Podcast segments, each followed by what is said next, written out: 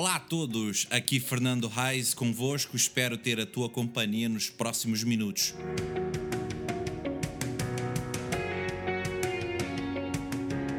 Para este podcast, ou tentativa de podcast. Não, a sério, a sério, a sério, a sério. Hoje, 23 de janeiro, falo com Joel Oliveira. Até já!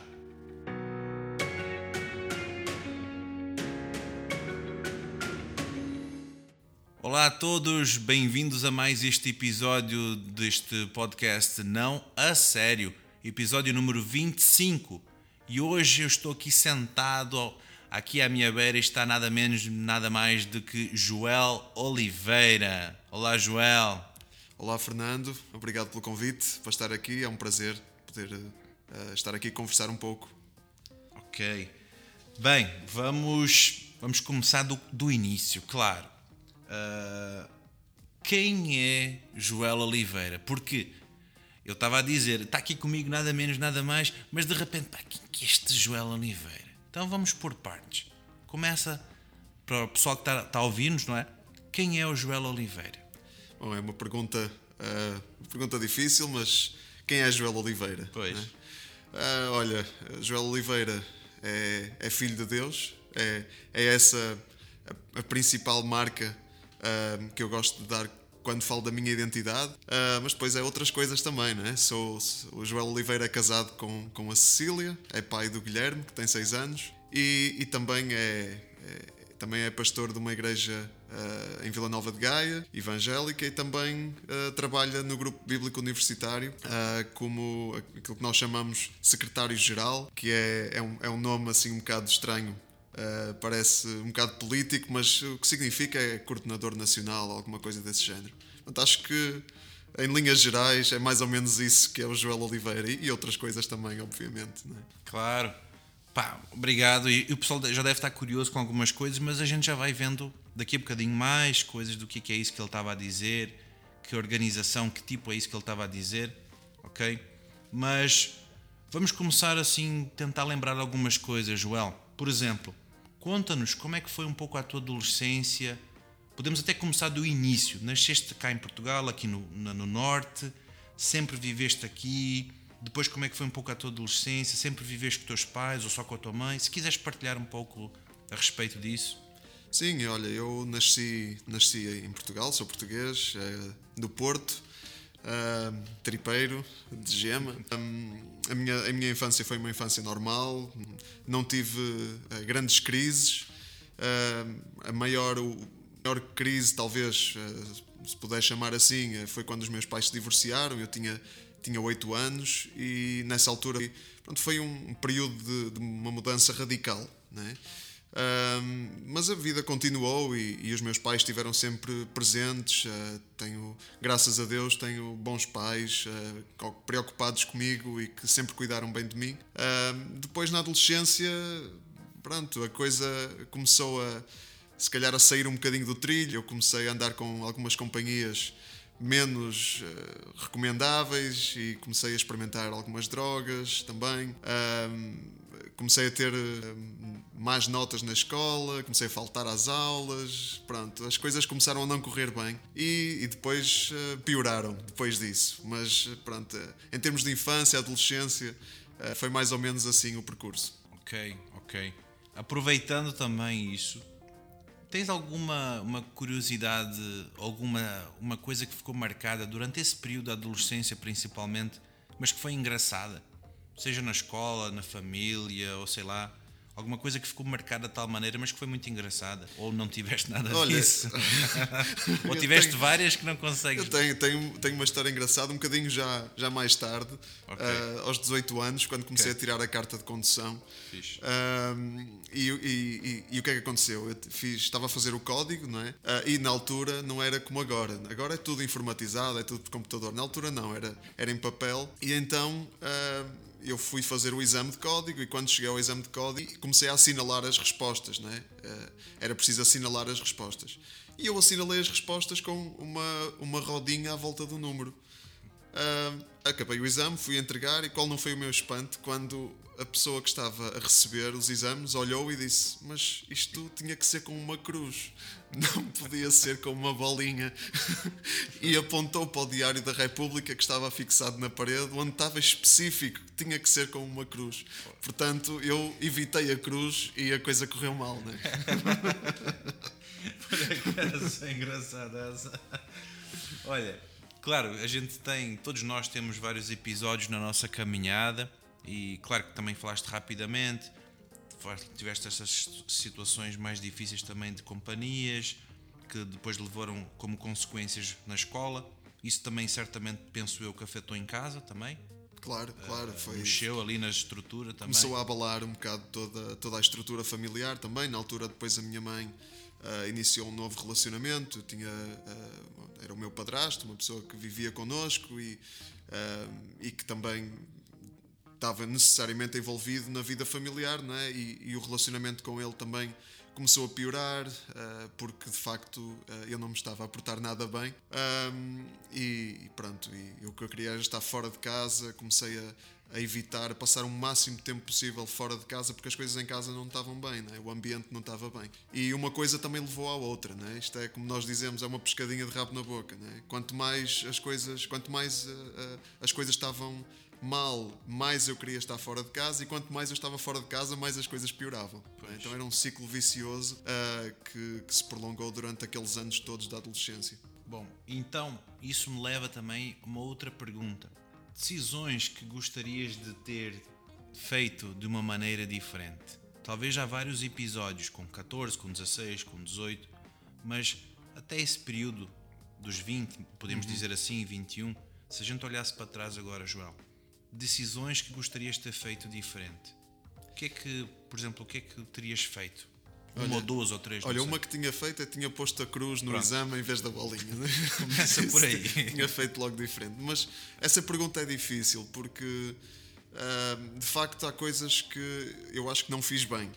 Mas agora também penso, uh, se eu tivesse feito as coisas diferente, uh, se eu estaria onde estou hoje, né? E, e, eu de facto gosto do lugar onde estou, né? Então se, eu penso se se calhar eu fiz mal, mas se eu tivesse feito tudo bem, talvez eu não tivesse conhecido aquilo que conheço hoje. De qualquer forma, obviamente, eh, houve coisas que não foram, eh, que não foram bem feitas, não é? E, por exemplo, uma das coisas que, que eu poderia alterar uh, foi o facto de eu, quando, quando estava no 12, eu fiquei com uma disciplina por fazer e foi isso que me impediu de ir para a universidade por causa dessa disciplina. E eu, na altura, decidi ir trabalhar. Pronto, se calhar, uh, olhando para trás, não foi a melhor decisão. Né? Eu podia ter, de facto, arranjado uma ocupação, mas continuado a estudar, fazer aquela disciplina, entrado na universidade. Depois fui estudar muito mais tarde, com 26 anos, mas aí já trabalhava, tinha que estudar e trabalhar, e depois casei durante o curso. Portanto, foi tudo muito mais difícil. Né? Essa era uma das decisões que, porventura, eu,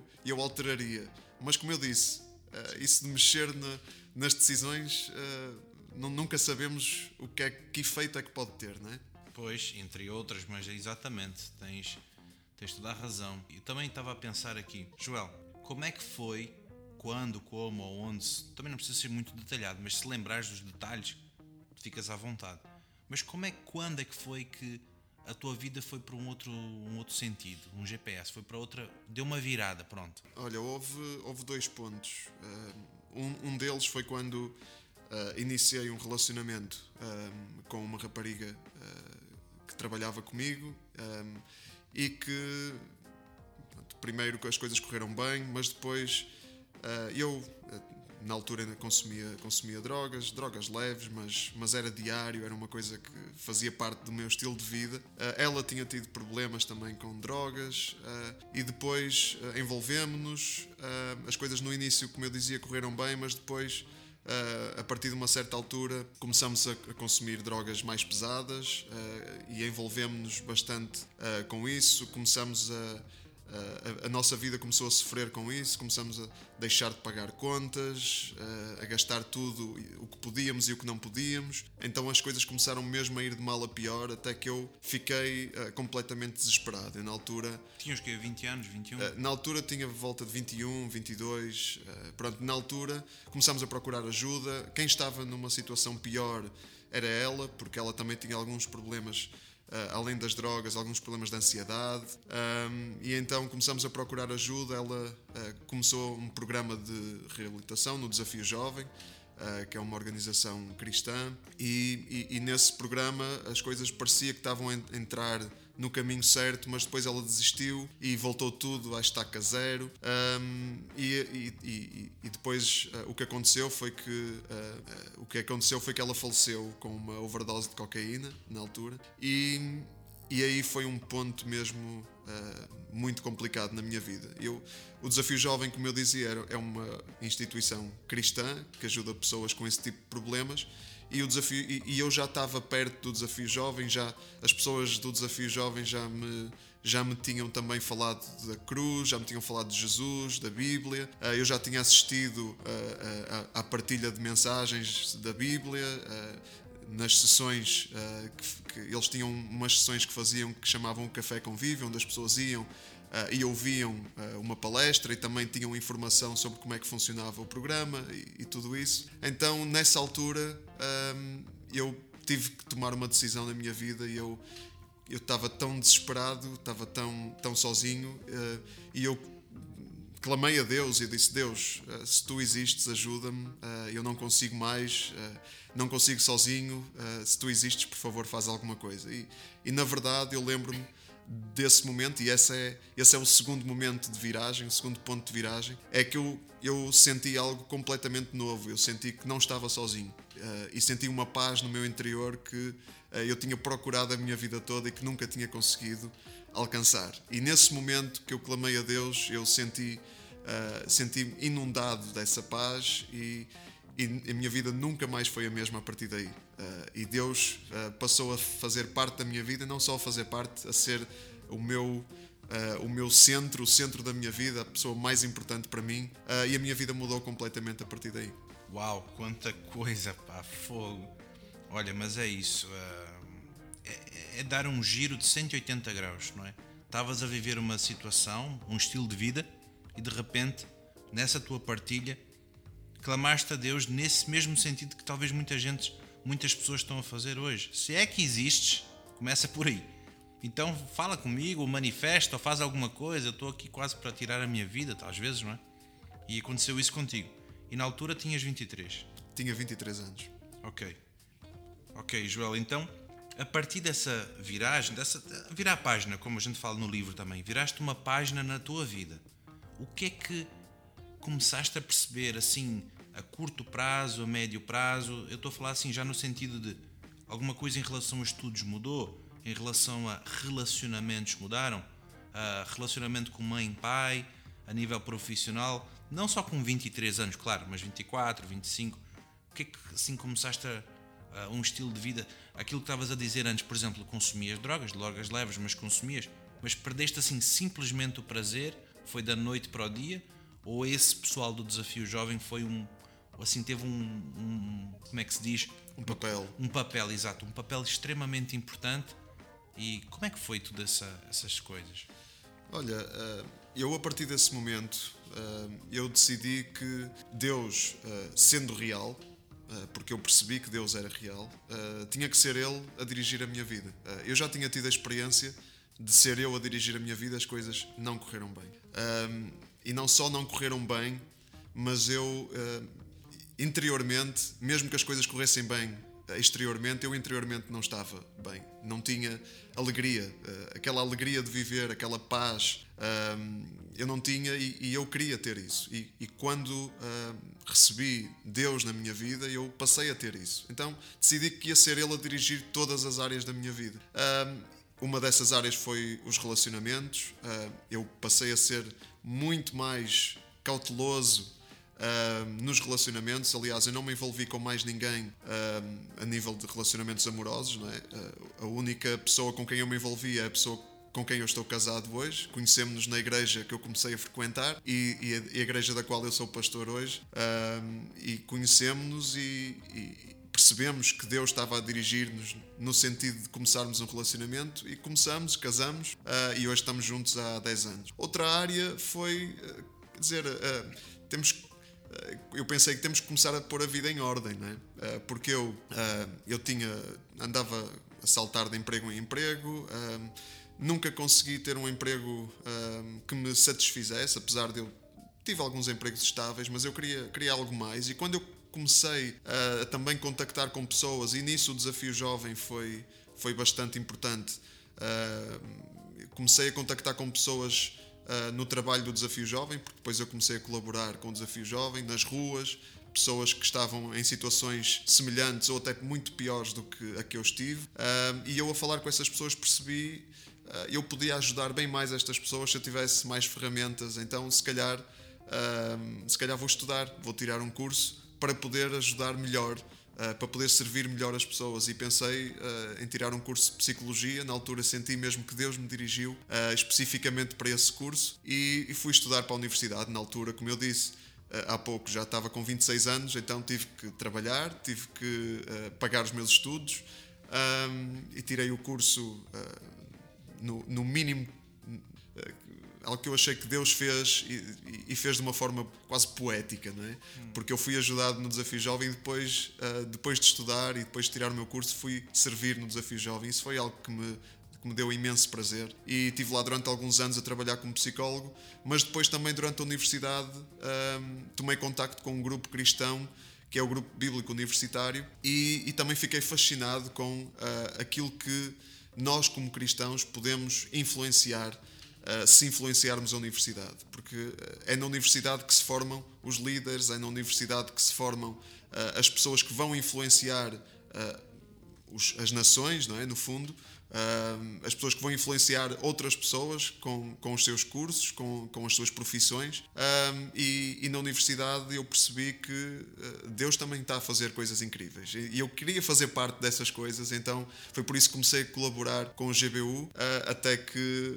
Pronto, e depois disso nunca mais me consegui livrar do GBU. O GBU passou a fazer parte uh, da minha vida também. Fui convidado para, para trabalhar no GBU como assessor, que é, é a palavra que se usa para obreiro, uh, assessor do grupo do Porto e depois uh, tive este desafio de coordenar o GBU a nível nacional, que é foi um grande desafio e que só pela graça de Deus mesmo, mas tem corrido bem, pela graça de Deus. Fixe, muito fixe, Joel. Então, ao fazer o curso de Psicologia, estavas a, a, adquirir ferramentas para poder apoiar o pessoal no desafio jovem e efetivamente foste à rua, tiveste contato humano também, não é? Exatamente. E, e na universidade, durante. Foram quatro anos de curso? Foram cinco. Cinco. Cinco anos. Ok. E nesse período descobriste algo também que te fascinou e não conseguiste livrar-te, estás a dizer, que é esse tal de GBU. Mas vamos fazer um parênteses. Quem não sabe o que é GBU ou quem já ouviu falar, mas sabe muito pouco, o que é que é GBU? GBU olha, é, um, é, um, é um grupo que uh, é um grupo que está na universidade e que, uh, e que crê que a Bíblia é relevante para os tempos atuais uh, e que também não precisamos de não precisamos de nos divorciar da razão para termos fé, que a nossa fé tem um lado racional. Um, e, e, o nosso lema é uma fé que pensa, uma razão que crê. Então o que nós fazemos, eh, de uma forma muito simples, é reunirmos-nos na universidade, temos pequenos grupos que se reúnem eh, em faculdades, isto por todo o país, e falam sobre a Bíblia, sobre um texto bíblico e, e tentam aplicar a Bíblia à realidade que estamos a viver, uh, ao nosso curso, aos nossos relacionamentos, à nossa caminhada pessoal, etc. Eh, acreditamos que a Bíblia tem algo a dizer de muito importante, fundamental para as pessoas hoje em cada área da sua vida e especificamente a universidade. Uh, pronto, o GBU, pessoal, então, o Joel acabou de trazer essa definição do que é que seria e a ponte que ele ficou fascinado porque ele foi fazer o curso de Psicologia. Mas é, uh, como é que foste parar na GBU? Uh, tal, não com muitos detalhes, mas alguém convidou-te, alguém olhou para ti, pá, não queres fazer isso? Tem jeito, sei lá, foi mais ou menos assim, ou não.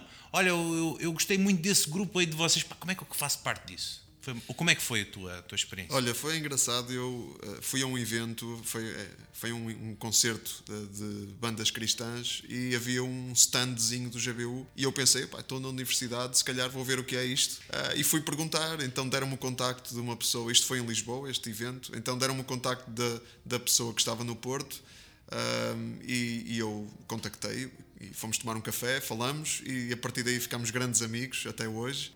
Um, e, e, pronto, e foi aí que eu me comecei a envolver. Uh, nunca pensei trabalhar no GBU, nunca achei que eu tivesse aquilo que era preciso. Uh, sempre achei que era uma, a fasquia ia ser uma coisa muito, muito, muito alta para mim, mas Deus realmente lançou esse desafio. Foram as pessoas do GBU que foram uh, achando que, pronto, que eu podia acrescentar alguma coisa, né? Uh, e de facto lançaram-me o desafio. Eu agarrei, foi surpreendente, nunca pensei que ia estar envolvido na missão universitária, mas, mas aqui estou. Aqui estás, muito bem.